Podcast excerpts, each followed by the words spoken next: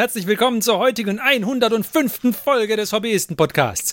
Wir sind ein Podcast, in dem sich Freunde über ihr gemeinsames Tabletop-Hobby unterhalten und wir geben diese Unterhaltung an euch, liebe Hörer, weiter und zwar einmal pro Monat in euren Podcast-Client. Nach Spotify, nach iTunes, nach Google Podcasts auf unsere Webseite, in einen Podcast-Client eurer Wahl oder wo auch immer ihr es geschafft habt, uns anzuhören. Und wir freuen uns sehr, dass ihr auch heute wieder mit uns mit dabei seid. Und wir stellen uns kurz vor. Wir sind nämlich der.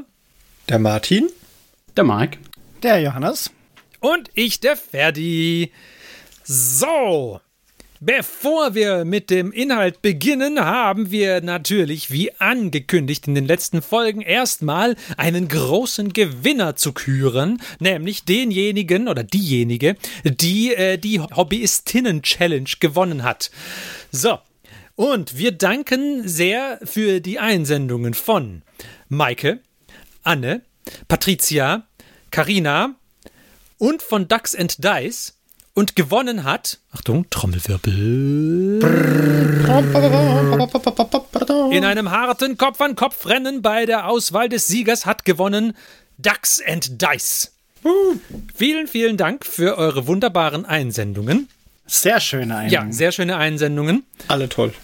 Die Einträge, die hart Kopf an Kopf gelaufen sind, äh, die waren natürlich, also alle hätten es verdient gehabt, diesen wunderbaren Preis, der jetzt vergeben wird, zu gewinnen. Aber es, äh, wir haben nur einen Preis, deswegen konnte nur einer gewinnen.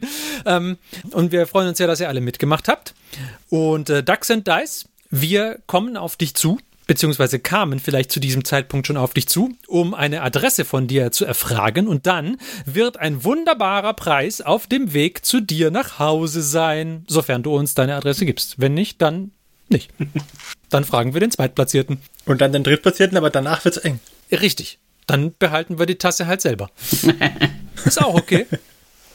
Ist auch, ist eine schöne Tasse. Achso, jetzt habe ich es verraten. Ja, okay. Äh, der, das schneiden wir. Nö, können wir ja verraten. Der Preis, der Preis ist eine wunderbare Hobbyisten-Tasse mit schönem Hobbyisten-Logo vorne drauf. Die gibt's. Das erklärt auch, warum sie unter den Schreibtisch gepasst hat. Genau, ja. Aber seither habe ich hier ein bisschen aufgeräumt, jetzt ist sie im Regal. Ach, ich dachte schon, jetzt passt sie nicht mehr unter den Schreibtisch. Äh, doch, doch, jetzt, aber ich habe ja jetzt mehr Regalplatz hier hinten bei mir, deswegen ist das okay. Ja. Ah. Ähm, aber genug von meinem Chaos. Äh, wir kommen deswegen nämlich äh, gleich zum äh, Thema der aktuellen Folge, würde ich sagen, oder? Ich glaube nämlich, der Marc hat gesagt, er hat so viel Material zusammengeschrieben, da können wir gar nicht viel um den heißen Brei rumreden. Ansonsten wären natürlich noch Nova Open und so gewesen und ein Haufen Reveals, aber ich glaube, die machen wir anders. Ist eh nicht mehr so interessant, ne? Nee, war wirklich nicht aber. so interessant.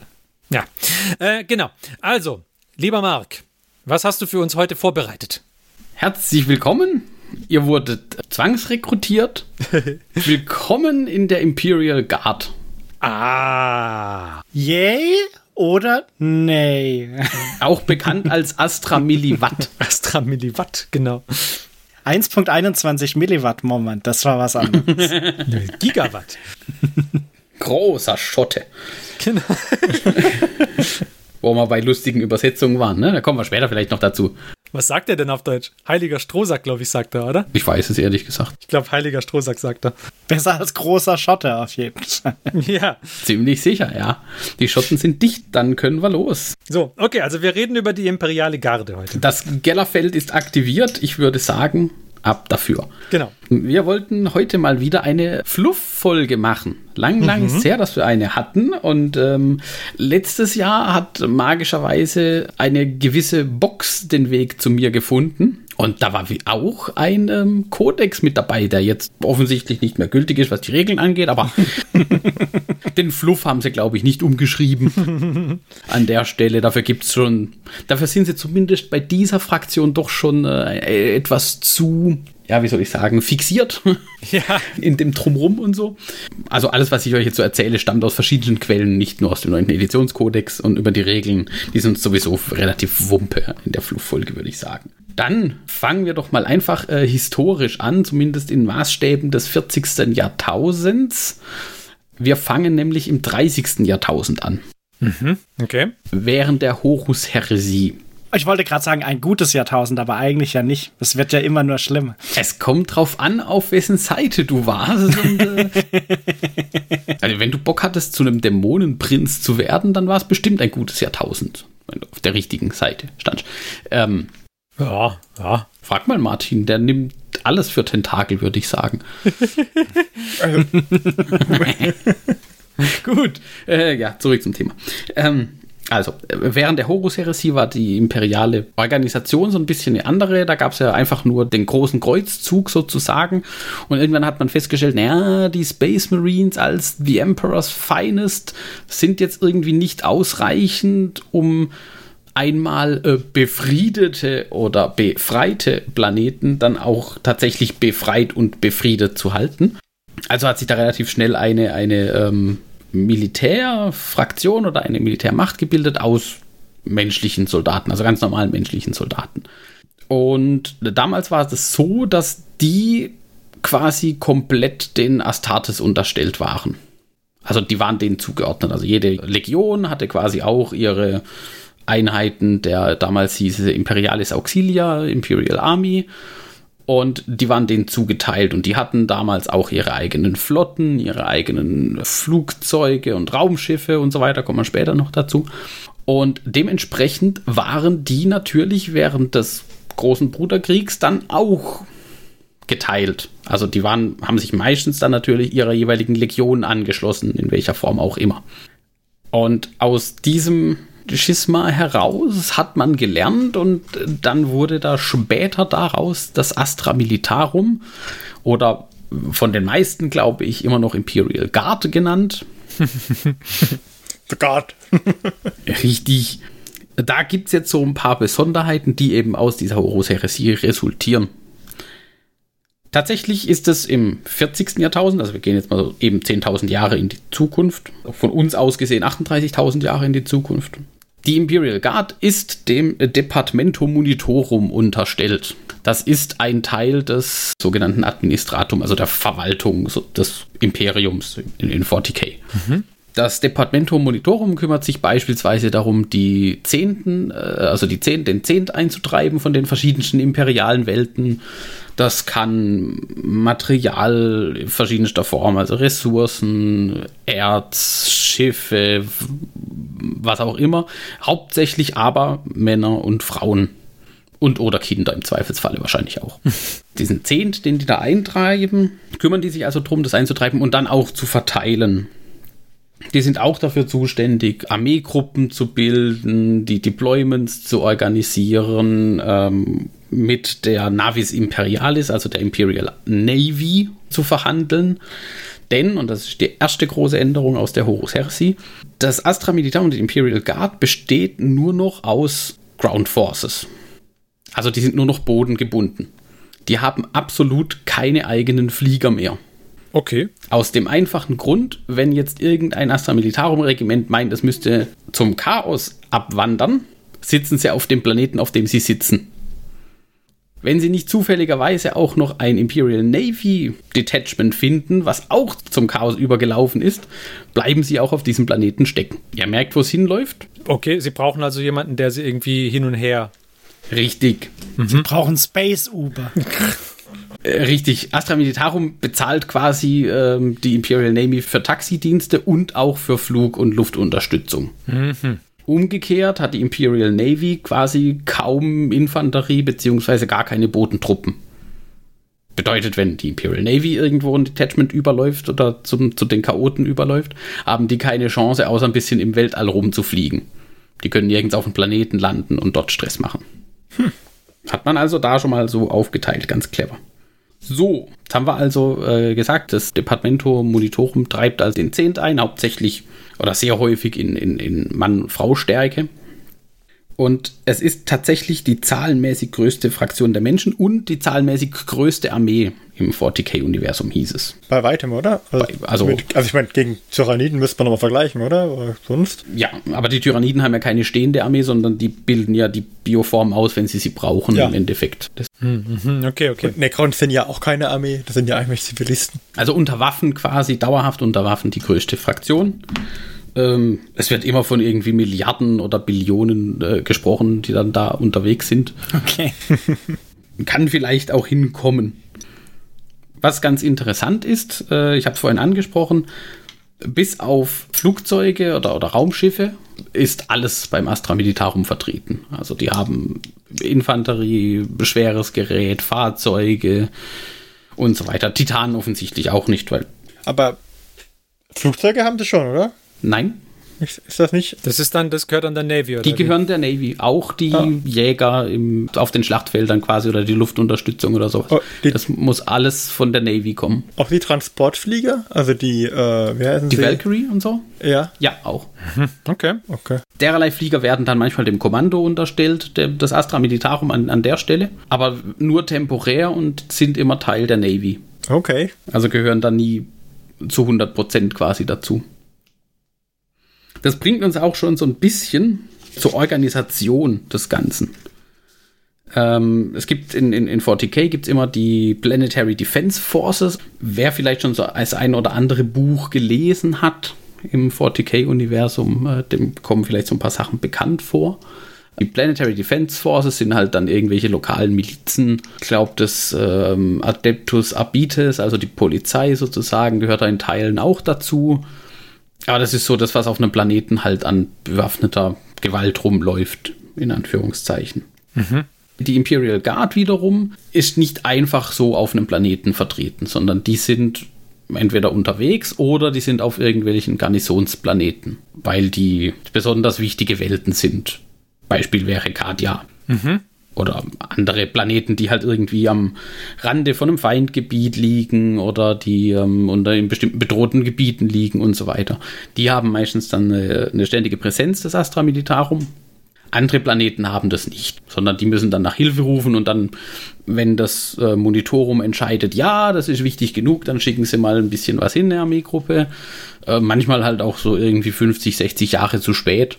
Aber ich meine, das geht halt, bis die Anträge ausgefüllt sind und bearbeitet und man dann sich über die Prioritäten einig geworden ist und so weiter. Ich erinnere mich an so eine schöne Szene im Buch, wo sie irgendwie so, eine Sammlerin hat irgendwie einen, einen Antrag gefunden für einen Hilfsunterstützungsantrag und den will sie zu dem zuständigen Bürokraten tragen und damit praktisch ihren Rang verbessern. Dazu muss sie aber aus so einer Unterwelt praktisch aufsteigen und diese Nachricht hochtragen und sie ist irgendwie so im Turmgewölbe und dort werden die ganzen alten Nachrichten runtergekippt, einfach nur so. Und das rieselt dann wie so Schnee nach unten. Die ganzen alten, abgedonnten Nachrichten, die halt völlig sinnlos sind. Und dann, ja, kann es immer mal vorkommen, dass mal einer dabei ist, der irgendwie wichtig ist, an dem man dann wieder nach oben tragen muss. Das war mal eine coole Geschichte auf jeden Fall. Das hört sich nach Passierschein 37b an. Ja, so ein bisschen. Schon so ein bisschen, ja. Das ganze Ding ist auch sehr ähm, bürokratisiert. Muss es vielleicht auch bei Abermillionen von Welten, die da verwaltet werden, man weiß es nicht. Aber das gehört ja auch zu diesem Grim Dark Setting dazu. Äh, wichtig ist auch, die im im Imperial Guard fahren immer die Taktik der menschlichen Welle. Also da gibt es nicht irgendwie ganz großartig ausgeklügelte Schlachtpläne oder sowas. Nein, wir haben hier, weiß ich nicht, mehrere hunderttausend Soldaten zur Verfügung und keine Ahnung wie viel Panzer und Unterstützung und sonst irgendwas rein da und dann durch die schiere Masse sozusagen erdrücken hauptsächlich. Also gar nicht so unterschiedlich von den Tyranniden eigentlich. Äh, richtig, tatsächlich schon, ja.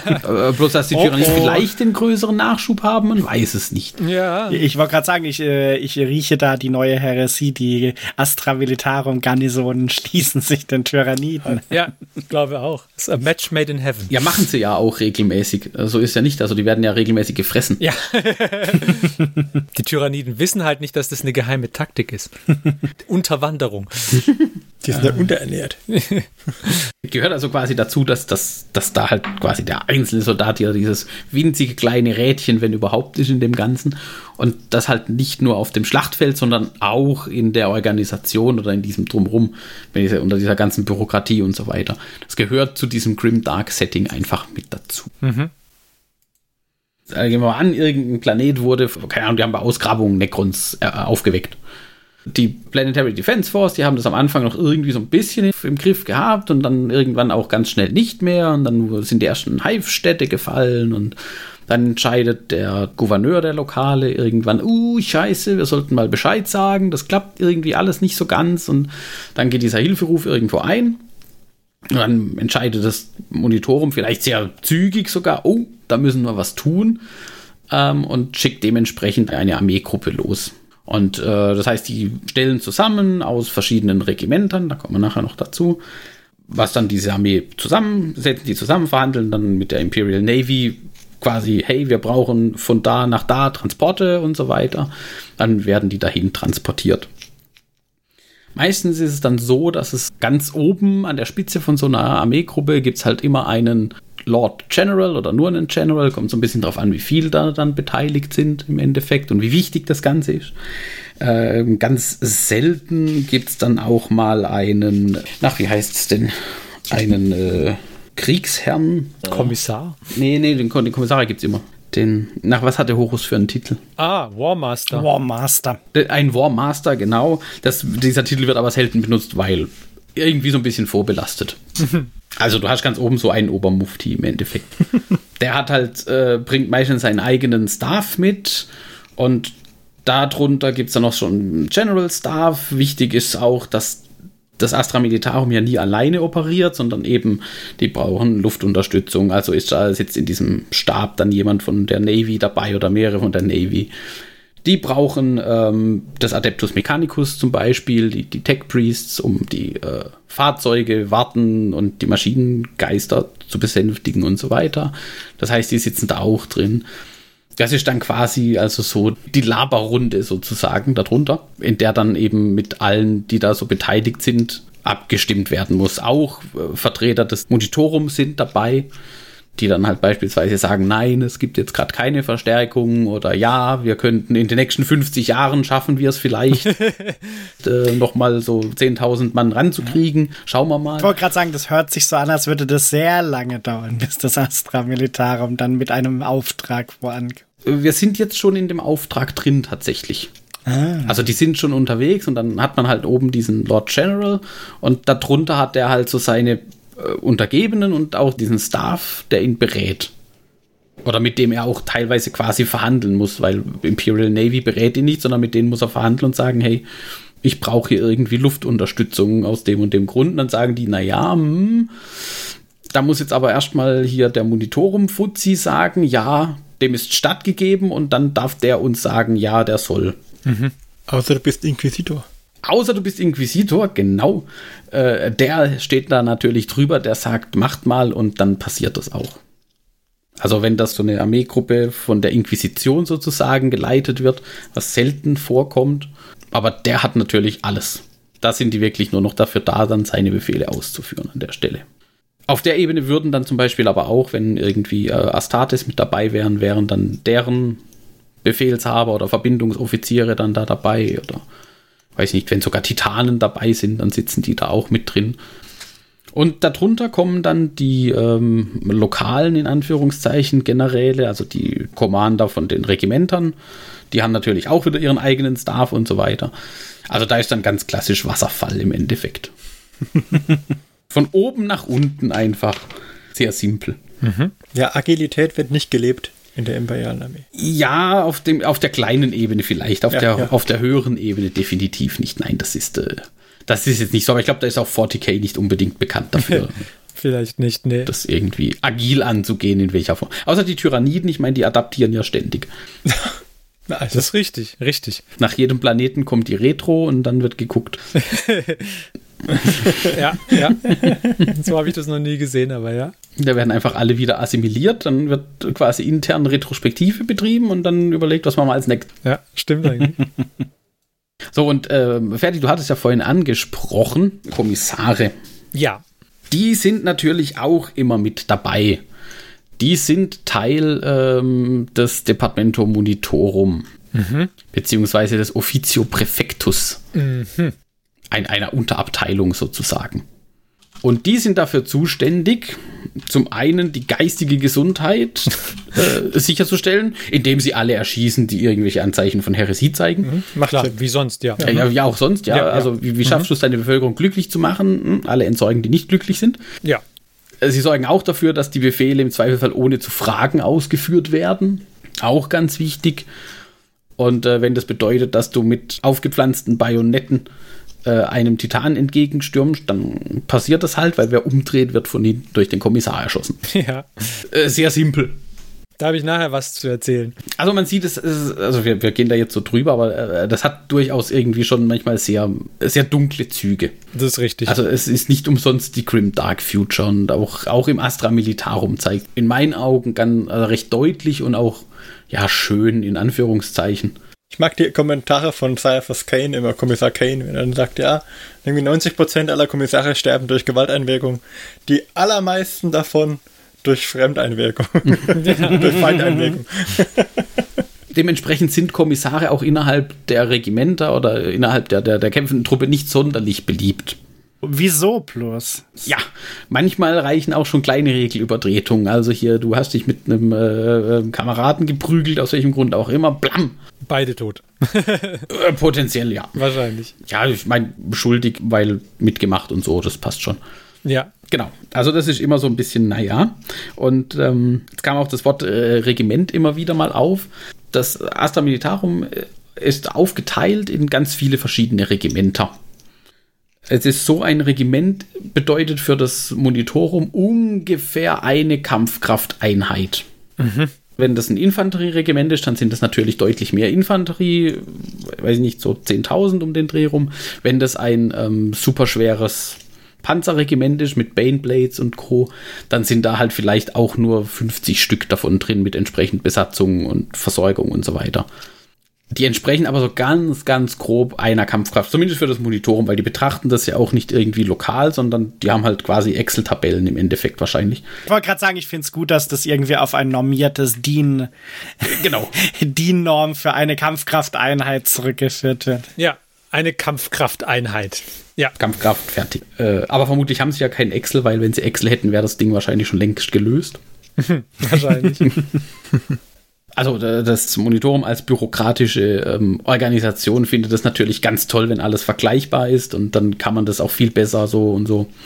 Ähm, dass das manchmal nichts mit der Realität hat, zu tun hat, wenn man sagt, naja, wir schicken da zwei mehr Kampfkraft hin und man schickt Infanterie, wenn aber eigentlich Panzer gebraucht werden. Naja. Passiert halt. Passiert, genau. Da, das sind halt so die Kleinigkeiten, die gehen unter im Rauschen, aber bei weiß ich nicht wie viel Hunderten bis Hunderttausende von Kriegsgebieten. Äh, ja, ein bisschen Schwund. Ne?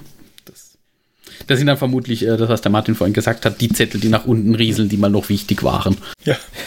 das heißt aber, wenn du sagst, dass so ein Regiment vielleicht so 10.000 Mann sind und du hast vorhin gemeint, es sind vielleicht Milliarden Astra Militarum Soldaten unterwegs, dann gibt es jede Menge Regiment. Richtig, ganz genau tatsächlich ist es ein, äh, ist auch so, dass die Regimenter immer spezialisiert sind, in Anführungszeichen. Also du hast ein äh, mechanisiertes Infanterieregiment, also äh, ne, Infanterie aufgesessen in irgendwelchen Truppentransportern, also bodengestützte Truppentransporter. Äh, du hast irgendwelche Artillerieregimenter mit entsprechenden Unterstützungseinheiten dabei. Du hast äh, Panzerregimenter und so weiter. Aber jetzt das, was ich als Hobbyist jetzt zum Beispiel als äh, Katachana oder, oder Kadianer oder was auch immer kenne, sind das Regimenter oder ist das, oder gibt es da nochmal eine größere Klammer oben drum? Das ist mehr als ein Regiment. Aha. Man spricht allerdings, und das ist, glaube ich, dem Fluff und den Regeln geschuldet, man spricht davon, dass alle, die von Katia kommen, äh, dem kadianischen Regiment angehören. Aha. Auf der rein organisatorischen Ebene ist es aber eben nicht so sondern die Kardianer zum Beispiel, das ist eine so große Welt, die stellen mehrere Regimenter. Ob das vielleicht sogar schon hunderte davon sind, keine Ahnung, kann ich jetzt nicht, nicht genau sagen. Also die haben von der reinen äh, Truppenstärke her, äh, haben die schon mehrere Regimenter und die sind organisatorisch auch tatsächlich in mehrere Regimenter aufgeteilt. Mhm. Also du hast irgendwie das, weiß ich nicht, 17. kardianische ähm, Panzerregiment. Und das ist dann wirklich ein Panzerregiment. Und dann hast du noch die 37. Kardianische Infanterie, das ist dann natürlich ein Infanterieregiment. Die werden aber trotzdem häufig als kardianisches Regiment bezeichnet, obwohl die eigentlich von der Organisation her zu, zwei, zu unterschiedlichen gehören. Meistens bleiben diese Regimenter auch unter sich, was die Planeten angeht, von denen sie kommen, im Endeffekt. Okay. Also du hast jetzt nicht irgendwie ein Regiment, wo die Hälfte Kardianer und die andere Hälfte irgendwie, weiß ich nicht, äh, von Krieg ist oder von, äh, von den Valhallens, das passiert irgendwie nur ganz selten, wenn es dann halt zusammengelegt werden, weil es halt gerade benötigt wird. Bedeutet, diese Regimenter sind immer spezialisiert, was dann wiederum cool ist, weil dann kannst du ja, wenn du Modelle sammelst, so ein ganzes Panzerregiment zum Beispiel. Ja, genau. Ja? Mhm. Ihr merkt, also da war schon clever. Ich weiß nicht, was zuerst da war, der Fluff oder die Modelle und die Überlegungen, aber ich habe so eine Tendenz. oder vielleicht nicht zuerst, aber es war zumindest sehr parallel und gemeinsam äh, die Überlegung. Auch hier wieder die Idee, die dahinter präsentiert wird im Fluff, dass im Falle einer Häresie, wenn ein Regiment quasi überläuft zum Chaos, dass es halt ein Infanterieregiment ist oder ein Panzerregiment, aber nicht irgendwie eine ganze Armee, die alles hat. Mhm die Überlegung. Genau, und ähm, wir haben jetzt vorhin das fiktive Beispiel genannt, also hier Necrons aufgeweckt und so, und das ähm, Departamento Monitorum stellt dann so eine Armee zusammen oder eine Armeegruppe. Und die wiederum besteht aus mehreren Regimentern, je nachdem, was man halt so benötigt. Also da wird dann bunt gewürfelt, also da werden dann, weiß ich nicht, ein paar kardianische Infanterieregimenter und noch ein paar Panzerregimenter dazu und noch ein bisschen Unterstützung und so weiter. So eine Armeegruppe kann also aus mehreren Regimentern bestehen. Mhm. Auch da ist, glaube ich, häufig so, dass die irgendwie alle, dass geguckt wird, dass die alle vom gleichen Planeten kommen, damit es da untereinander nicht Ärger und Stress gibt. Aber das ist dann äh, zusammengestellt aus, aus mehreren Regimentern. Das heißt, du hast da dann immer die mehreren Regimenter, dann hast du noch die gemieteten Support Navy und sonstigen Sachen dazu. Genau. Und die fliegen dann quasi dahin. Dann werden die äh, durch den Warp übergesetzt, äh, auf den Planeten abgesetzt und so weiter und dann vielleicht Luftunterstützung. Mit dabei ist eben, wie gesagt, meistens auch das Adeptus Mechanicus durch irgendwelche Vertreter, ähm, denn spätestens, wenn es um Panzerregimenter oder ähnliches geht, mit Fahrzeugen, da ist Mechanicus immer mit dabei. Mhm. So ungefähr mal ganz, ganz grob die Organisation des Ganzen. Und wir sprachen ja davon, dass diese Regimenter meistens dann irgendwie von einem Planeten kommen. Jetzt ist es so, dass GW sich da ja auch im Fluff gedacht hat, na ja, wir haben so unterschiedliche Planeten und die haben alle ganz unterschiedliche ähm, Lebenswelten, Kulturen und damit auch unterschiedliche Regimenter und sowas. Weil da lassen sich ja dann unterschiedliche Produktlinien draus machen. Aber sie nutzen das ja gar nicht aus. Ja also weiß nicht, ob das überlegt. Also ich unterstelle jetzt hier auch ein bisschen. Ne? Ich, ich, ich, überspitze ein bisschen und unterstelle, nur um vorsichtig vorwegzugreifen. Ich glaube, das bekannteste und im Moment auch quasi die, die Poster Boys, ähnlich wie das die Ultramarines sind, sind die Kadianer. Ja. Hm, meinst du? Meinst du, das sind. Ja, okay. Ich weiß nicht, ob nicht die Kataraner bekannter sind, aber sprich weiter. Also die Standard, die man so kaufen kann im Webshop, sind meistens Kardianer. Da hast du recht, ja. Tatsächlich. Mhm. Kennt man die klassischen khaki-farbenen ähm, Stoffteile und die grünen Rüstungsteile. Also grün und Khaki, Creme, so um den mhm. Dreh irgendwo, sind die Kardianer. Tatsächlich kardianische Regimente gibt es auch, glaube ich, weiß ich nicht wie viele.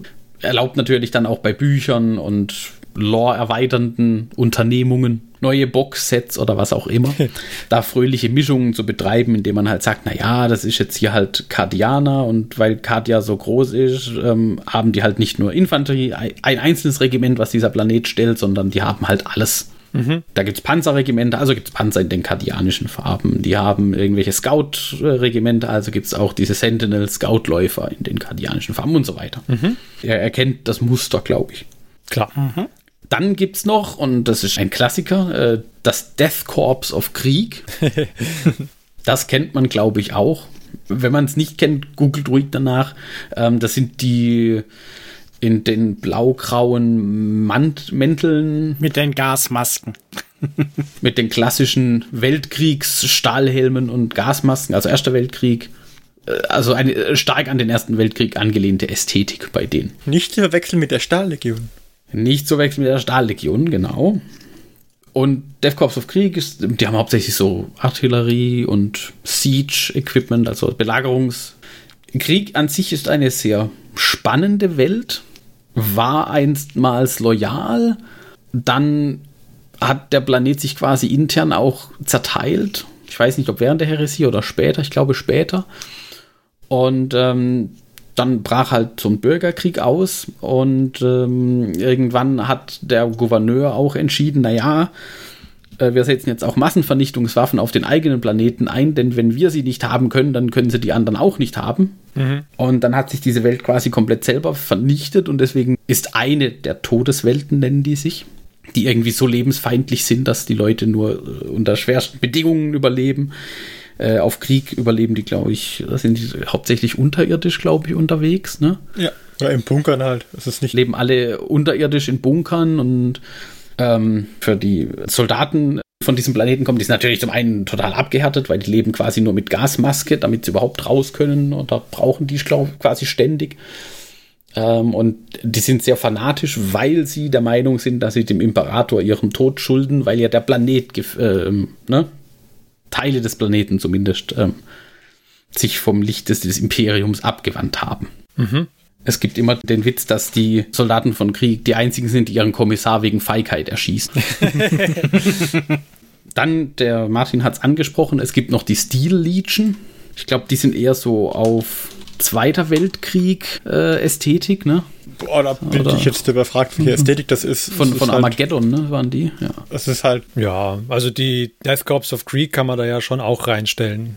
Sie haben halt auch so Helme auf und Gasmasken. Ich finde, sie sehen dem grundlegenden Konzept am, eh, am ähnlichsten zu dem Death Corps of Krieg. Ja, in der Tat stimmt, ja. Ähm, Krieg, also Death Corps of Krieg gab es lange, glaube ich, auch nur von Forge World, die ganzen Modelle. Ja. ja. Jetzt mit den Veteranen im Kill-Team haben sie äh, die dann auch mal bei GW in Plastik rausgebracht. Mal gucken, vielleicht kommt da irgendwann auch noch was. Ähm, weil so cool das auch ist, verschiedene Planeten mit verschiedenen Regimentern und dann dadurch diese verschiedenen Geschichten der Planeten und Hintergründe auch unterschiedliche Ästhetik zu haben, mhm. bedeutet das halt auch, dass die Modelle auch unterschiedlich aussehen. Ja, du die entweder A produzieren musst oder die Leute sie sich entweder selber drucken oder selber basteln. Ich habe vorhin, glaube ich, auch im Dokument noch was gelesen, kommen wir wahrscheinlich noch dazu. Ähm, dann, Ferdi, du hast angesprochen, die Katachana gibt es auch noch. Ja. Das ist diese Todeswelt, die aus Dschungel quasi besteht. Also, äh, irgendwie hat es, glaube ich, mal Australien äh, als. Äh, Crocodile Dundee meets Predator. Ja. genau, Crocodile Dundee, ist gut. Im Prinzip kommen die von einer Welt, die aus Dschungel besteht, wo dich im Endeffekt alles umbringen kann und auch will. Ähm, dementsprechend sehen die sehr Rambo-mäßig aus. Rambo passt, mhm. glaube ich, ja. Ja. Äh, Rambo und Predator. Äh, Alle 80er Jahre Actionfilme eigentlich. Richtig. Es gibt auch, es gibt auch einen bekannten katachanischen Colonel, mhm. der nennt sich Sly Marbo. Ja. Äh, ähnlich wie bei den Necrons, die kulturellen Einflüsse sind, glaube ich, erkennbar. Durchaus.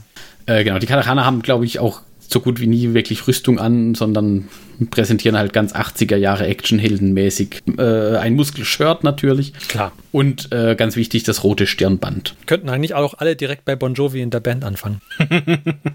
Potenziell. Ich sehe hier auch welche mit Sonnenbrillen, also so abwegig. Ach, siehst du mal. Also, ist es, glaube ich, gar nicht, wenn ich mir das angucke. Oder ist es so ein, ja, so ein Visor-Ding, irgendwas. Also, aber mit Sonnenbrille geht auch. Ähm, genau, da sind aber tatsächlich mehr oder minder die Fraktionen oder die planetaren Regimenter, sag ich mal, äh, die es so gibt bei Games Workshop, die man da käuflich erwerben kann. Mhm. Dann, dann gibt es aber auch noch. Da beginnen schon die Probleme, aber da kommen wir gleich dazu.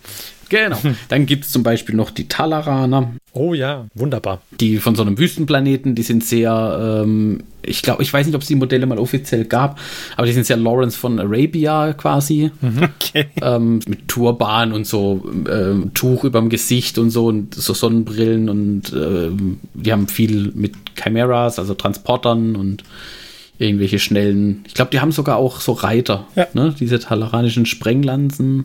Ich glaube, dafür sind sie bekannt. Ich finde das Konzept von den berittenen Einheiten im 40. Jahrtausend übrigens sehr interessant. Ja, ja, unglaublich. Ja, das sind ja aber auch keine echten Pferde mehr. Also irgendwo habe ich mal ein, ein, Dings gesehen zu den ähm, von Krieg, diese Pferde von, hm. von der Todeswelt von Krieg die sind irgendwie mehr so bärenähnlich und sehen aber mehr, äh, eher nach Pferden aus. Also auch da gibt es Flufferklärungen dazu. Dann haben die irgendwelche aber. lustigen Sprenglanzen, die wie in den Weltkriegen gab es ja häufig diese Stielhandgranaten, mhm. wo dann aber drumrum noch mal so sechs Stück drumrum gepackt wurden, einfach der größeren Sprengwirkung wegen. Natürlich. Das haben die dann so an ihren Lanzen. Gibt es da nicht sogar so relativ neue Modelle von solchen, die so wie äh, so Genghis Khan-mäßige Hüte aufhaben? Mhm. Ja, Die kam jetzt erst vor ein paar Monaten, ne, schon ein Weilchen wieder her. Die Etalon Rough Riders. Genau. Die haben tatsächlich eher so Genghis Khan-Vibes. Also ihr seht schon äh, ganz viele verschiedene Welten, ganz viel verschiedener Fluff von diesen Welten und dann auch wieder ganz viel verschiedene Ästhetiken, jeweils dazu passend, was es halt sehr, sehr cool macht. Und zum Abschluss noch, als Spezialeinheit innerhalb der Imperial Guard gibt es noch das Militarum Tempestus. Mit den Tempestus Gions. Ah, jetzt kommt das gute Zeug. Da wollte der Martin, glaube ich, vorhin auch mal noch hin abbiegen. Das mag sein, aber ich will zu den Valhallanern eigentlich. Ja, da kommen wir dann. Also Militarum Tempestus, die sind quasi Tenor, Sir. die Elite-Einheit. Die Besten der Besten der Besten, Sir. Mit Auszeichnung. Sternchen und Fußnote außer natürlich den äh, Space Marines. Äh, o- offensichtlich innerhalb der Imperial Guard die Besten der Besten der Besten. Ich finde ja die. Modelle cool. Ich habe habe ein Regiment nur, weil ich die Modelle cool finde. Die werden quasi auch von verschiedenen Planeten und so weiter rekrutiert. Also die nehmen einfach quasi aus den ganzen Regimentern, wer irgendwie besonders lang überlebt und sich besonders anpassungsfähig zeigt, der wird da gern mal rein rekrutiert in das Militarum Tempestus. Die haben auch zum Beispiel den Taurox, wo wir gerade über Modelle sprechen und so weiter. Was ist der Taurox nochmal? Das war das ist dieser Panzer, oder? Oder ist das Also- der Flieger? Dieses Halbkettenfahrzeug, Ein sehr hässlicher Transporter. Ah. dieser Jeep auf Der, ja, ja, ja, ja, ja, ja. Ja, weil er so unglaublich schlank und so unglaublich tief gebaut ist, damit er nicht so leicht beschossen werden kann. Reden wir noch drüber, welche Modelle wir ganz besonders cool oder nicht cool finden? Ich würde jetzt dann auch demnächst zu den Modellen ab. Ah, okay, gut. Ich wollte nur das Militarum Tempestus noch als eigenständige Organisation. Aber man kann über die Mordianer noch reden, über die Praetorian Guard, man kann noch reden über. Richtig, und dann Also man kann über sehr viele noch reden. Die werden noch nicht. Die Elysianische Tru ähm, ähm, ähm, Drop-Trupps, wie, wie heißen die? Elysian. die Elysian Drop Troops, ja. Ja. Und die Kasakin von den Die Kardianern. Kasakin. Ach ja, es, also es gibt extrem viel. Es ist einfach so, und das, da biegen wir jetzt quasi dann in die Modelldiskussion ab, würde ich sagen. Wie gesagt, ganz viele verschiedene Planeten, ganz viele verschiedene Hintergründe und dadurch ganz viele verschiedene Ästhetiken. Und GW hat leider nicht alle davon. Ja, jetzt kommen wir zu dem Problem, Und nämlich. da würde ich jetzt in die Modelle überleiten, denn der Martin, der vermisst, glaube ich, ein ganz besonderes Regiment. Ja, ich meine, äh, sie haben Gaunt's Ghost schon rausgebracht, von daher, das war gut. Ich mag das, wenn sie sowas, solche kleinen Truppen machen. Aber ähm, ja, im Valhallana finde ich einfach, ich fände gut, wenn es so ein Kombi-Kit gäbe. Du kaufst dir Cardiana und dann kriegst du ein Upgrade-Kit für, ähm, keine Ahnung, für alles, was du halt gerne haben möchtest. Für die, für die entsprechenden, dass du halt vielleicht Köpfe kriegst mit entsprechender Kleidung. Für die Talaner dann die mit den Turbanen und für die äh, Valhallaner die mit dem, ja, sag ich mal, Wintermützen. Ähm, Ja. Also, um hier einzuhaken, wer nicht weiß, wovon der Martin spricht, die Valhallaner, das sind die, die diese witzigen Bärenfellmützen aufhaben, die so ein bisschen nach Sowjet. Sind es nicht die Vostrojaner? Wo- Vostrojaner, Vostrojaner waren die mit den hohen schwarzen Ja. Mützen. Ah, das war. Ja, ja, ja, okay. Das, Und die äh, Valhallaner sind die mit den graubraunen Bären. Die sehen sehr nach Ja. Sowjet-Ästhetik. ja, ja, ja, ja. Mhm. die Valhallaner sind nicht ganz so, haben nicht ganz so diese, diese, nicht diese Beef-Eater-Hüte, sondern halt ein bisschen flacher. Ja. Die Vostrojaner waren das mit den ganz hohen Hüten. Aber tatsächlich, die Valhalla, Val, auch die Valhallaner kommen von einer Eiswelt. Ich finde ich halt einfach ein, ein, ein schönes Regiment. Ja, ist halt. Aber also wenn ich jetzt Imperiale Armee spielen würde, hätte ich echt Schwierigkeiten, mich für ein, ein Regiment zu entscheiden. Aber wahrscheinlich wird es das werden, wo man überhaupt was für bekommt. Und das ist halt echt schwer. Aber sag, wenn du Katja, Katachan geht noch gerade so, weil du halt auch für die Dschungelkämpfer eher weniger, ähm, sage ich jetzt mal, äh, an Ding brauchst, Panzer. Aber puh, da brauchst du eher mehr Valkyren und die hast du ja. Aber ansonsten für die anderen bist du halt echt dünn. Ja, wobei Panzer sind tatsächlich ja von der Ästhetik her ausgenommen, weil das sind halt Panzer. Ja, du Die sind ja für alle gleich eigentlich. Da gibt es ja auch. Die sind ja Standard, ja. Standard. Aber also bei den Talanern zum Beispiel, das ist so ein bisschen, glaube ich, auch der Grund, warum es nicht so mit nicht so viel mit Upgrade-Kits gearbeitet wird. Weil die halt teilweise von den Körpern her schon unterschiedlich aus, also von, ne, von der Kleidung an den Körpern schon komplett unterschiedlich sind. Ja, Und da ist dann halt, Aber es ist eine verpasste Chance, dass es überhaupt gar nichts gibt.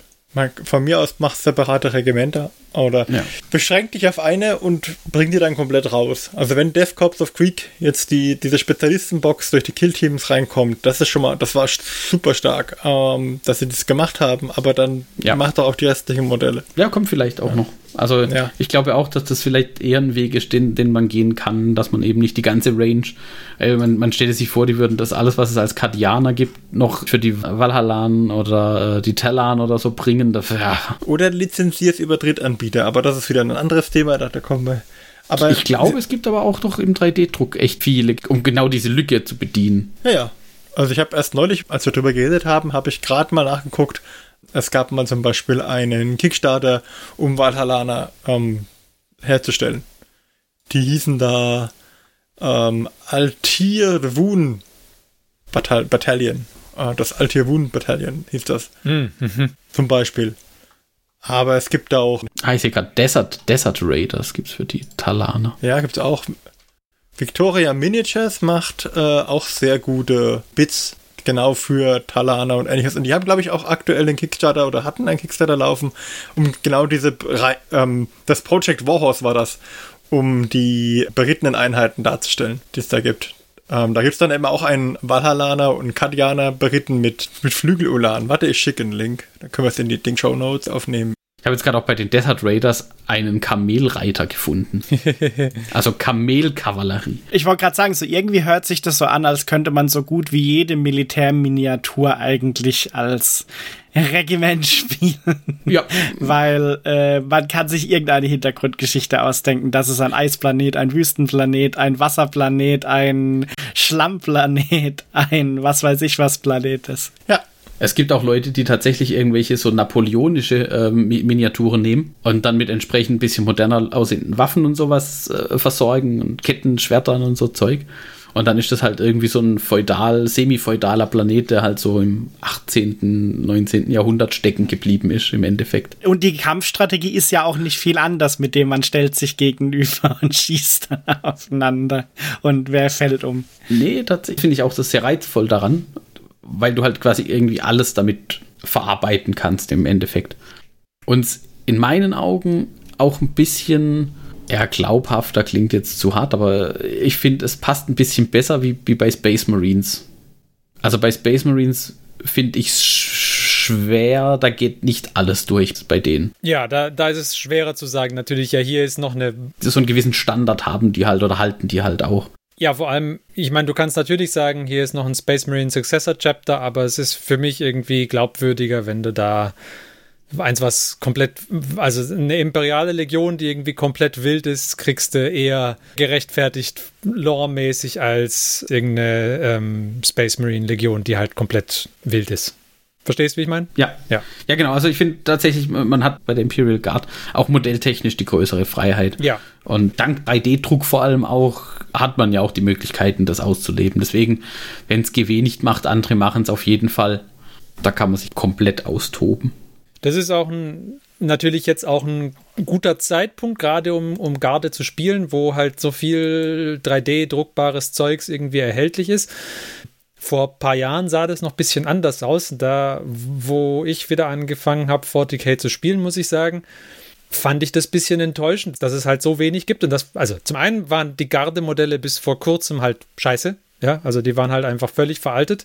Oh. Und zum anderen haben sie aber auch keinen Support mehr für ihre ganzen imperialen Legionen geboten. Ja, du kriegst ja keine aktuellen Talaraner mehr oder irgendwas. Du hast halt, Ja. wenn du Glück hattest, die irgendwie Katachana gekriegt und ansonsten halt Kadianer. Punkt.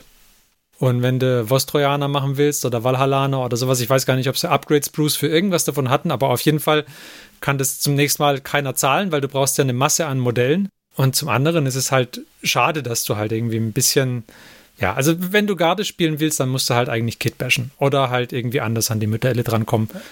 Und das fand ich auch schade, weil wenn ich mich erinnere an das äh, dritte Edition Regelbuch, das mit dem ich zum äh, quasi zum ersten Mal Kontakt mit 40k hatte, ich erinnere mich noch, dass da eine Seite drin war oder da, dass da halt zum einen ein Haufen imperiale Regimenter halt präsentiert wurden und zum anderen, dass da eine Seite drin war, die quasi Modelle für ich glaube sechs oder sieben unterschiedliche imperiale Regimenter gezeigt hat und die sahen alle für mich damals echt cool aus.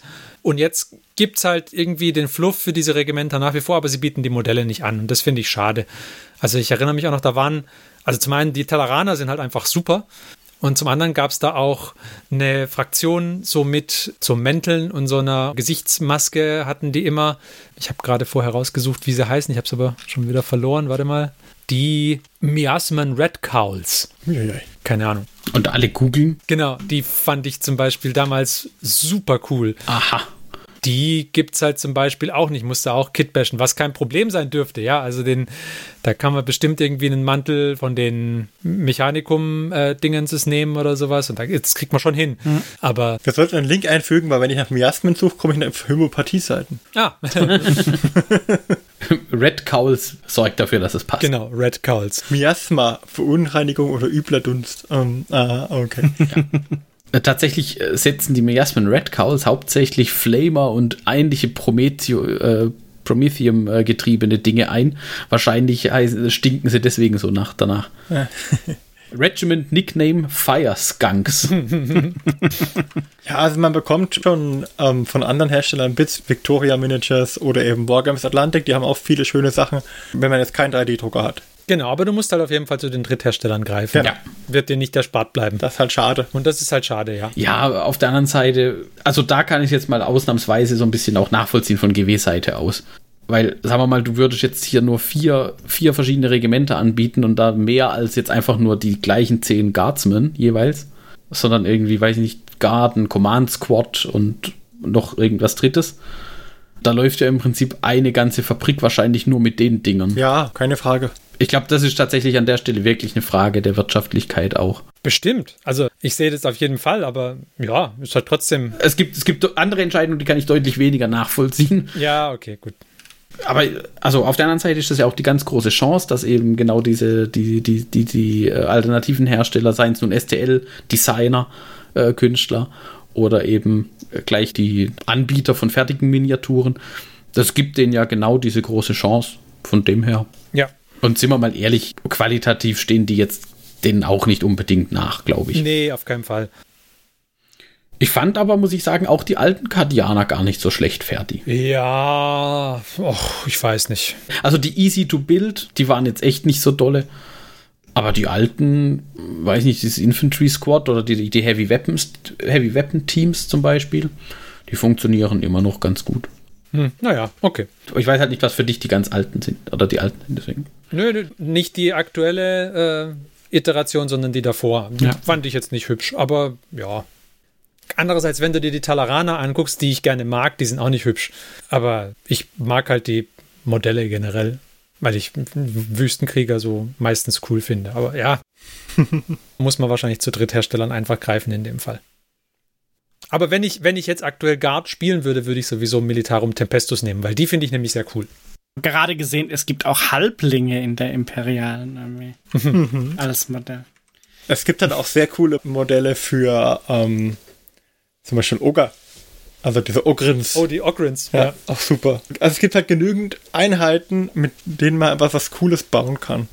Bei der Imperialen Armee hast du sehr, sehr viele Freiheiten, finde ich kannst dir echt so zusammenstecken, wie du möchtest. Du sagst, du denkst dir was aus, sagst, okay, meine sollen Federhüte aufhaben oder vielleicht gemixt sein, mit, weil sie aus irgendeiner Hinterwelt in der Welt kommen und so einen Robin Hood-Charme haben. Da kannst du die. mit Strumpfhosen. Kannst du auch die mal. Merryman. ja, mit Strumpfhosen. Die Merryman, why not? Sir, I must protest. I am not a Merryman. Sehr gut. sehr gut, sehr gut. Ja, also du kannst halt alles machen, was du möchtest. Schade, dass sie das nicht als Potenzial irgendwo ein bisschen ausnutzen. Das ist halt das, der große Charme. Aber ich habe auch nichts dagegen. Also wenn ich jetzt kardianische Modelle hätten, würde ich die vielleicht auch als Kardian anmalen, ganz einfach, weil es einfach sehr, sehr hoch, qualitativ hochwertige Modelle sind und das Farbschema auch ziemlich cool ist. Na, jetzt machen wir uns mal nichts vor, Martin. Ja. Du würdest die auf jeden Fall nicht als Kardianer bauen. Ich bitte dich. Ja, wahrscheinlich nicht. Also, aber ich könnte. Du könntest, ja. Aber ja, Martin würde Chaoskultisten draus machen.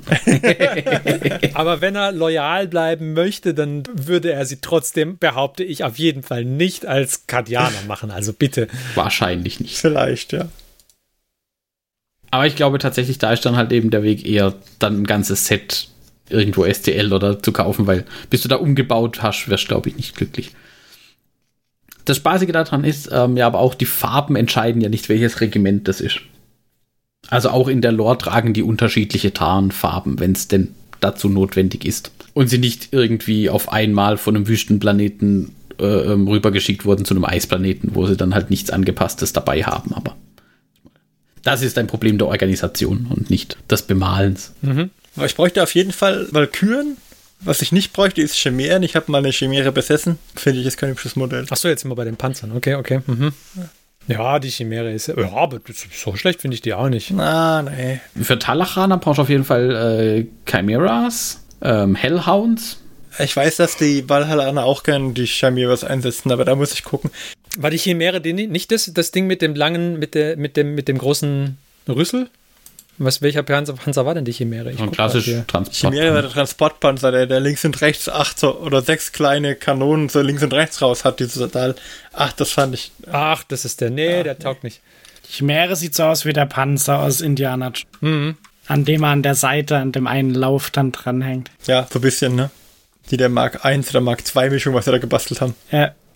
Ja, aber jetzt sprechen wir ja gerade schon über Modelle und die Range. Ja, ja, ja. Entschuldigung, ich konnte nicht an mich halten. Ja, ja, ne, ist ja in Ordnung. Bitte. Aus der aktuellen Range. Ein Top, bitte. Also ich finde, von der Modelllinie her, habe ich ja gerade eben schon gesagt, ich würde Militarum Tempestus nehmen aktuell. Da finde ich die Modelle, bis auf den Taurox, den ihr schon angesprochen habt, die finde ich gut. Die gefallen mir gut. Könnte ich mir gut eine kleine Forst davon vorstellen. Die Panzer, ja, ja, sind halt Panzer. Der Lehman Russ sieht eigentlich meistens ganz gut aus, aber ja, ist halt ein Panzer. Äh, gut ist, wenn man nach unten scrollt und dann der Doomhammer kommt und es kommen einfach so zwei Zeilen in diesem Webshop, wo die Panzer auf den ersten Blick alle gleich aussehen. ja, nur die Waffe ist anders. nur die Waffe ist ein bisschen anders. Lustig. tatsächlich ist, äh, Spoiler-Alarm, es ist das gleiche Kit. Aber ist das wirklich ein Kit, aus dem man alle fünf Varianten dann bauen kann? Ich oder? glaube, vor einer Weile haben sie die Kits vereinheitlicht und du kriegst quasi meine alles in einem Kit. Ja. Das ist ein Baneblade-Kit für alle Baneband-Varianten. Das müsste so sein. Genau. Das Kit ist Baneblade, Bane Sword, Shadow Sword, Doomhammer, Storm Sword, Banehammer, Hellhammer. Okay. Es war jetzt auch eine ganze Weile, wo das eben nicht so war, sondern du dich immer für, hm, da war es dann zweimal drei oder so irgendwas, musstest dich für eins davon entscheiden. Dann haben sie es irgendwann zusammengeführt und jetzt verkaufen sie noch genau ein Kit, wo du alles draus kriegen kannst. Okay. Haben dann natürlich gleich den Preis erhöht, weil. Bleiben ja auch Bits übrig, ne? Auf der anderen Seite. Äh, genau, es bleiben dann auch echt viel Bits übrig. Äh. Hast fünf Waffen übrig. es fehlt ja halt der Panzer dann dazu für die Hauptwaffe, das ist so ein bisschen das Problem, aber ein Printer goes brr. Ja. Ja, schon. So einen Turm kriegst du halt, ne? Ich finde den Prediger mit Kettenschwert lustig. Die Minkalesk fand ich eigentlich ganz gut. Was für ein Ding? Minkalesk, das Modell. Minkalesk? Ja. Das war das Sondermodell, oder? Ja, das war so ein Sammlermodell aus den Büchern. Ach, das war das. Okay, das war die Kardianerin. Äh, nicht Kardianerin. Ja, genau. Kardianer oder Katachana? Kardianer. Kardianer. Kardianer. Ah, noch einer der Gründe, warum ich die dann als Kardianer anmalen müsste. Wegen der Minkalesk. Ja, vielleicht wegen Diorama dann. Mal gucken. Hm. Nee, aber ich habe ja auch keine. Bis auf ein paar Science. Genau, und die Science sind halt echt coole Modelle. Das stimmt. Die sind stark. Ich finde auch das Gorn Skies, das ist ziemlich cool. Ja, mhm. das ist auch sehr ja. stark. Also, wir haben echt schöne Modelle. Wir haben ein paar Modelle, die in die Jahre gekommen sind. Also die, die alten Katachaner. Boah, ja. Den ziehst halt die 80er Jahre Actionhelden an. Ja. Was ja nicht schlecht ist, wenn die Modelle gut sind. Aber ja, aber. Die sehen auf jeden Fall irgendwie wild aus. Ja. Die könnten schon mal. Allerdings das Katachana Command Squad zum Beispiel, das sieht schon deutlich besser aus, finde ich. Mhm. Von der Qualität her als jetzt die, die normalen Jungle Fighters. Also das sieht auf jeden Fall gefühlt 20 Jahre neuer aus, dieses Modell. ja, gefühlt auf jeden Fall, ja. Ja, bei den Kataranern finde ich, die Einzelmodelle sind ganz lustig. Also da gibt es ja irgendwie den Slime Arbor gibt's ja und dann gibt es noch zwei, drei andere, glaube ich. Sergeant Harker mit dem schweren Bolter. Ja, genau. Und den anderen noch mit, äh, mit dem mechanischen Arm oder so. Ja. Ja, tatsächlich. Also sie haben halt coole so einzelne Modelle. Ich wüsste jetzt halt nicht, wie ich daraus sowas Regimentiges oder so guckt. Ich fand es auch lustig, als man, wenn man im Webshop nach Astra Militarum filtert, dann kriegt man ja oben so einen Hero-Bild quasi. Und das sieht auch ein bisschen lustig aus mit diesen Panzern, der Haubitze im Hintergrund, der Transportflieger und vorne dran die Fußsoldaten und rechts davon steht dieser berittene. Das Pferd. Das ist ja ein kürzliches erschienen. Das ist furchtbar. Aber das sieht irgendwie so aus, als wir hätten sie mal schnell ein Pferd von den Age of Sigma Elfen rübergeholt oder so. Ja, aber hallo. Und ich glaube, wenn du den in der Age of Sigma Armee reinstellst, dann fällt der da auch nicht auf. Ja, ziemlich sicher nicht, nein. Das Modell an sich gefällt mir schon nicht arg gut. Ich meine, das Pferd ist okay, der Typ, der drauf sitzt, jetzt nicht so arg. Nee. Aber Oh, ey, nee, das, also. Hey, beleidigen Sie etwa den Lord Solar Leontus? Ja. Das Kommissariat würde gerne mit Ihnen sprechen. Klopf, klopf, bam. Und, und dessen, dessen äh, geheimnisvolle Pistole Souls rechtschaffender Blick heißt. Ja. Diese Beschreibungstexte bei diesen Oh. Modellen immer lustig. Vor allem die übersetzten dann. Das ist ein bionisch verbessertes Schlachtross. Ja, das hat, äh, Gele äh, hat Gelenke an den Gelenken. Also ich habe nichts dagegen, dass er auf einem Pferd reitet, ja. Von mir aus gern ein mechanisches, weil zum Beispiel die Jungs vom Atmech, die haben echt hübsche mechanische Pferde. Aber das ist so ein bisschen. Ja, die Cerberus Raiders, ne? Waren das mit den, die hatten. Ja, das verstehe ich auch nicht, warum sie dem jetzt ein sehr pferdiges Pferd gegeben haben und nicht so ein Cerberus Raider. Den stellst du ja auch nicht in die erste Reihe, ja. Der sollte normalerweise ja von irgendwoher aus kommandieren. Und dann am Schluss. Dieses Pferd ist ja am Ende des Tages auch äh, komplett mechanisch im Endeffekt. Also dem ist das ja wurscht, das kann auch vorne mitrennen. Aber ich finde halt die, diese Cerberus Raiders zum Beispiel, denen nimmt man halt dieses mechanische Pferde-Dingens, eher so creepy-mäßige, nimmt man halt eher ab wie so einem strahlend weißen, metallenen Schlachtross. Ja. Also hätte man diesen Typen jetzt auf so ein Pferd von den Cerberus Raiders zum Beispiel gesetzt, Ja. vom Umhang und dem Drumrum vielleicht so ein bisschen abgesehen, aber das hätte schon mal einen komplett anderen Eindruck gemacht. Aber das kann man ja tun. Und dann kann man sagen, okay, meine imperiale Armee, das sind halt alle von einer Welt, wo die alle äh, total verstümmelt sind und deswegen ganz viele bionische Gliedmaßen haben oder diese Ersatzgliedmaßen und dann mechanische Teile haben und dann machst du eine äh, halb Atmech, halb imperiale Armee-Mix irgendwie da draus, indem du die Leute stark augmentierst. Ja, kannst ja auch. Also, äh, nur das Modell an sich ist, glaube ich. Ich muss ja gestehen, ich bin ein großer Fan der Hydra. Ja, das ist kein schlechtes Modell, das ist Ich richtig. finde diese äh, vierläufige äh, und aus der neuen Box die Field Ordnance Batteries. Ja, die sind super geworden. Das war ein echt schönes Makeover. Diese Heavy, Heavy Weapon Teams. Die Heavy Weapon Teams gibt es noch tatsächlich. Mhm. Hat er extra nochmal geguckt. Die gibt es auch noch in den Regeln ähm, im Endeffekt. Und diese Field Ordnance Batteries sind dann quasi nochmal ein bisschen schwerer. Was ich bei denen cool fand, weil wir haben uns ja oft schon über irgendwelche Tactical Rocks und so unterhalten, die bei den Modellen sind, aber bei dem Modell passt, finde ich, extrem gut, was sie da auch noch mit den Kisten und so drauf Ja. gemacht haben und dass der eine also auch halb auf der Kiste steht bei dem einen Dings, das, das finde ich eigentlich echt gut. Ja, vor allem, weil die Kiste, also es sind halt auch viele Einzelsachen dabei. Das heißt, du musst den nicht auf der Kiste stehen lassen, sondern kannst auch einen anderen verwenden und kannst trotzdem Kisten hinbauen und sowas. Also Ja. da bist du sehr flexibel, was das angeht. Ich wollte noch was erzählen. Was ich immer cool fand, war diese Kommissarmechanik, dass die auch äh, tatsächlich im Kodex Platz findet. Ich, ich weiß noch, ich habe da mal äh, gegen einen Freund gespielt mit äh, Eldar damals und also ich habe das Spiel auf jeden Fall verloren. Lustig war nur der Moment, als er dann mal, als er irgendwann, ich weiß gar nicht mehr warum, meinte so, oh, Jetzt müssen wir aufpassen. Ich bin nicht sicher, ob jetzt der Kommissar nicht gleich, weiß ich nicht, seinen Kommandanten exekutiert oder sowas, weil er halt irgendwie. Das, das fand ich damals so cool, dass halt das irgendwie in den Regeln reflektiert wird, dass da immer ein Kommissar dabei sein muss, der nach dem Rechten sieht und so weiter. Das war, das war lustig. Finde ich cool, dass so Kleinigkeiten da mit reingenommen werden. Ich, ich meine, ich weiß nicht, wie es aktuell im Kodex ist, ob es immer noch drin ist. Ich dachte, Ich blättere gerade, warte mal. Ja. Ein Kommissar, hier, guck mal. Dieses Modell kennt Präfektusbefehle. Okay, naja, das ist nichts Besonderes, glaube ich. Genau, einmal pro Zug, wenn eine, äh, hier, politische Aufsicht. Für jede Kommandeur- oder Kommandotruppeinheit kann ein Kommissarmodell dazugenommen werden und ohne, dass du eine Rolle dafür brauchst im Schlachtfeld, in der Auswahl, also in der, in der Liste. Exemplarische Exekution. Das klingt doch. Einmal pro Zug, wenn einer befreundeten Astra Militarum Core Unit, also das ist jetzt neunte Edition, ja, vorsichtig. ja, ja, passt Innerhalb schon. von 6 Zoll um dieses Modell einen Moraltest misslingt, kann dieses Modell diese Fähigkeit einsetzen. Wenn es dies tut, besteht jene Einheit bis zum Ende des Zugs jeden Zermürbungstest automatisch. Oh, schade. Ich habe gedacht, du musst dann wenigstens einen ab, abmurksen. abgeben. Schade. Ja, auf jeden Fall eine Weile war das, glaube ich, so, dass du da halt, wenn irgendwas nicht so geklappt hat, wie es sollte, dann musstest du da einen ex exekutieren und so. Das war makaber, aber lustig. Ja, tatsächlich, wenn man sich, ich habe ja jetzt da viel durch den Kodex gelesen und auch dann die verschiedenen, die Lexikanums und so konsultiert. Mhm. Zum einen ja und zum anderen wirkt es dann aber schon irgendwann so ein bisschen bedrückend, wo du denkst, oh ja, wuh. Ja, ja, auf jeden Fall. Aber äh, deswegen für mich halt auch dieses Grim Dark, was es halt so, so gut verkörpert. Das transportiert es gut, auf jeden Fall. Als Fraktion an sich schon. Ja. Was bei den Space Marines manchmal ja, im Fluff, glaube ich, kommt das auch rüber bei den Space Marines, aber halt nicht so in der Organisation oder in, von den Dings an sich, während sich das bei den, bei den äh, Imperial Guard Modellen schon deutlich mehr danach anfühlt. Ja, auf jeden Fall. Im Übrigen auch, wir haben jetzt über Kadia gesprochen. Wer es noch nicht mitbekommen hat, Kadia ist dann irgendwann mal gefallen, ja. Nein! Doch, wirklich. Spoiler-Alarm. Oh. Spoiler. äh, die Box hieß dann aber wiederum Cardia Stance und äh, ich glaube, das ja. Motto gilt sowieso immer. Äh, deswegen gibt es auch noch die ganzen Kardianer, weil die sind natürlich nicht alle Kardianer dabei umgekommen, sondern die, die es gab, die waren natürlich auch unterwegs. Die waren nicht alle auf Cardia, die Regimenter. Ja, manche sind mit Vulkan unterwegs, nämlich.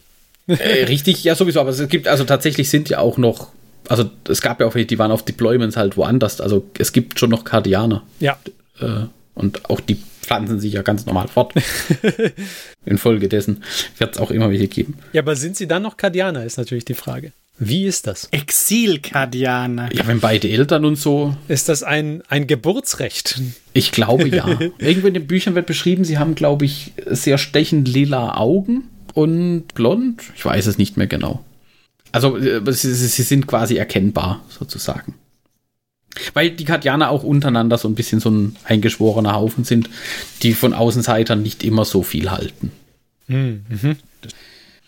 Und auch dazu von meiner Seite eine, eine, eine Buchempfehlung. Jetzt kommt. Es gibt das Buch Cardia Stance, was genau diesen Fall von Cardia aus der Sicht von, äh, ich glaube, Minka Lesk ist das sogar, mhm, ja. ähm, erzählt. Also aus der Sicht von Soldaten der Imperial Guard und unter anderem, glaube ich, hauptsächlich von dieser Minka Lesk. Das stand, glaube ich, auch Auftakt zu einer Buchreihe. Und ich persönlich mag diese Astra Militarum Bücher auch sehr. Da gibt es, keine Ahnung, ungezählte mittlerweile auch in verschiedenen Konstellationen. Imperial Guard versus Death Guard, beziehungsweise Nurgle auf einem Nurgle-infizierten Planeten, äh, gegen Orks, gegen dieses, gegen jenes. Also kannst du ja im Prinzip den Schauplatz aussuchen und die Gegenspieler sozusagen. Und dann kriegst du ein Buch mit der Imperial Guard dazu. Und auch Kommissaren, offensichtlich, äh, wenn es dem Ferdi zusagt. Ja, das ist ähm, Und dem ganzen Ding. Ja. Nee. Also ich muss sagen, ich finde, ich, ich mag die Bücher auch tatsächlich, weil es halt eher so diesen nicht ganz so abstrakten, also nee, ist Handlungsstrang nicht, aber es folgt dem Ganzen nicht ganz so abstrakt, wie es jetzt beispielsweise teilweise in der, bei der Horus Heresy der Fall ist. Wo man zwar auch dann Einzelnen folgt, aber so diesen ganz abstrakten Handlungsstrang quasi hat und so weiter. Mhm. Ich habe gerade noch was Lustiges gefunden, weil ich hatte auch mal bei Lexikanum so ein bisschen gelesen. Wir hatten es ja über die Bürokratie. Gerade wieder der Dings gefunden. Das Monitorum gibt auch zu dem Anlass bezogen weitere Richtlinien heraus. Das Addendum to the Requisition Order Suborder 14 pursuant to Reconfiguration of the Fifth Legion Defensive Assets Clearance Note and Preliminary Guidance. Genau. regelt beispielsweise die Anpassung der Weizgas für die Verteidigung des imperialen Palastes vor der Schlacht von Terra und war 50 Seiten stark. Der Befehl, auf den sich das Addendum bezieht, war etwa viermal so umfangreich. das fand ich sehr lustig. Ich weiß nicht, wie die das so machen, aber ich meine, die haben ja auch ihre äh, ähm, augmentierten Scribes und so weiter und so fort. Ähm, ansonsten würde wahrscheinlich so eine Lagebesprechung irgendwie mehrere Tage gehen, bis sich das jeder durchgelesen hat. Da bekommt Steno mitschreiben dann eine ganz andere Bedeutung. Also eine sehr faszinierende Fraktion. Kann man äh, nur empfehlen, sich damit irgendwie zu beschäftigen. Auch mit den Modellen oder mit der Fraktion an sich. Wenn man so ein bisschen in die Lore absteigen will, glaube ich, sehr gut dafür geeignet. Würden wir einem Warhammer oder 40k Neuling eine Astra Militarum Armee empfehlen? Aus Sammlergesichtspunkt? Wenn du Bock auf menschliche normale Soldaten hast, dann sowieso, weil gibt ja sonst nichts. Hey, es ist halt so ein bisschen eine Mischung aus Massenarmee und schwerer Unterstützung. Also du wirst halt ein bisschen Infanterie bemalen müssen, da kommst du nicht drum rum. Ist aber nicht ganz so fitzelig. Also, wenn du Kardianer magst, dann ja. Ansonsten hätte ich jetzt gesagt, nee, aber nicht als Einstiegsarmee. Hätte ich gesagt. Ja. Aber das mit Einstiegsarmee ist ja immer so relativ. Ich meine, das hält ein halbes Jahr und dann denkt man sich bei einer anderen Armee auch, uhu. Ja, ja, natürlich. Uiuiuiuiui. Und dann. Da hast natürlich recht. Diese Fellhüte. Die sind bestimmt total flauschig. Es gab doch auch, wie hießen die denn? Wie hieß was, meinst du? Es gab die Praetorian Guard, glaube ich, oder? Die sahen so nach. Die mit den Pelzhüten oder was? Nee, das waren so So. Also Kolonialdinger mehr. stiff British. Die Mordianer sind auch stiff British, die haben aber nicht diese Optik. Die hatten so rote. Die Mordianer sind blau. Die stehen eher im Schützengraben auf, um sich abzuputzen. Genau. So ein bisschen. Diese roten Uniformjacken mit diesen Schulterfransen. Äh. Das ist Und Praetorian Guard, was du meinst, oder? genau die Praetorian Guard, ja. Ja. Also ich würde auch nicht sagen, dass es eine Einstiegsarmee ist. Aber nicht, weil sie besonders schwer zu spielen oder anzumalen wäre, keine Ahnung. Aber ich finde es einfach zum Sammeln einfach so schwierig, da, da Empfehlungen zu geben. Ja, das, das ist ja auch das, was ich gemeint habe. Also deswegen sage ich ja aus, aus Sammlergesichtspunkt. Wie sie sich spielen oder so, kann ich nichts drüber sagen. Aber Ja. aus, aus Sammlergesichtspunkt hätte ich auch gesagt, es ist einfach vielleicht nicht die richtige Armee zum Starten. Weil, also wenn man die Kardianer mag, von mir aus. Aber selbst da musst du dich ja ein bisschen anstrengen, wahrscheinlich, dass es dann aussieht, wenn du mehrere Sachen kombinierst, als wäre es aus einem Guss mehr oder weniger. Vielleicht. Da kriegst du noch am ehesten Support von GW. Aber wenn dir die Kardianer nicht gefallen, dann, ja, stehst ein bisschen im Regen. Also wenn man imperiale Armee anfangen möchte zu spielen, weil einem die Valhallaner auf irgendeinem äh, Bild gefallen haben oder die Talaraner oder sowas, dann ist es bestimmt eine coole Armee, wenn sie mal fertig ist, aber viel Spaß beim Zusammensuchen und Kitbashen. Also es sei denn, man nimmt natürlich irgendeinen Kickstarter oder hat zufällig irgendeinen, hat einen 3D-Drucker daheim, mit dem man sich das alles selber draußen lässt, dann ist es okay. Ja, ich glaube, das ist mittlerweile wirklich. Du findest zu jedem von den Regimentern jemanden, der ein STL gemacht hat. Wahrscheinlich. Aber es kann dir halt passieren, dass du dir dann ein Regiment ausgesucht hast, angefangen hast zu bemalen, dann hast du ein bisschen was fertig und dann denkst du dir, hm, eigentlich wären so ein paar Talaraner auch cool. Das kann natürlich sein. Ja, Tja, das war's mit unseren Gedanken, oder? Ja, ich denke auch, sind wir am Ende von dieser Folge angekommen. Jetzt haben wir mal wieder eine Flufffolge gemacht. Es war mal wieder Zeit. Ja, war schon, oder? Ja. Definitiv. Ja, auf jeden Fall. Genau. Wir hoffen, euch hat die Folge gefallen. Wenn ja, dann hoffen wir, wir hören euch nächsten Monat wieder. Und wenn nein, dann hoffen wir, wir hören euch nächsten Monat wieder. Und bis dahin, und bis dahin wünschen wir euch viel Spaß beim Hobby.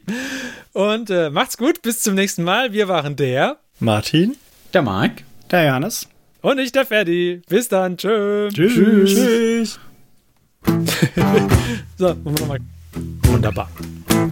Diese Folge des Hobbyisten-Podcasts ist geschützt unter einer Creative Commons Attribution Share Alike 4.0 International Lizenz. Wenn ihr die Hobbyisten kontaktieren möchtet, besucht uns auf Twitter unter twitter.com slash diehobbyisten, besucht uns auf Facebook unter facebook.com slash diehobbyisten oder schreibt uns eine E-Mail an info at diehobbyisten.net. All diese Informationen findet ihr auch auf unserer Homepage unter www.diehobbyisten.net.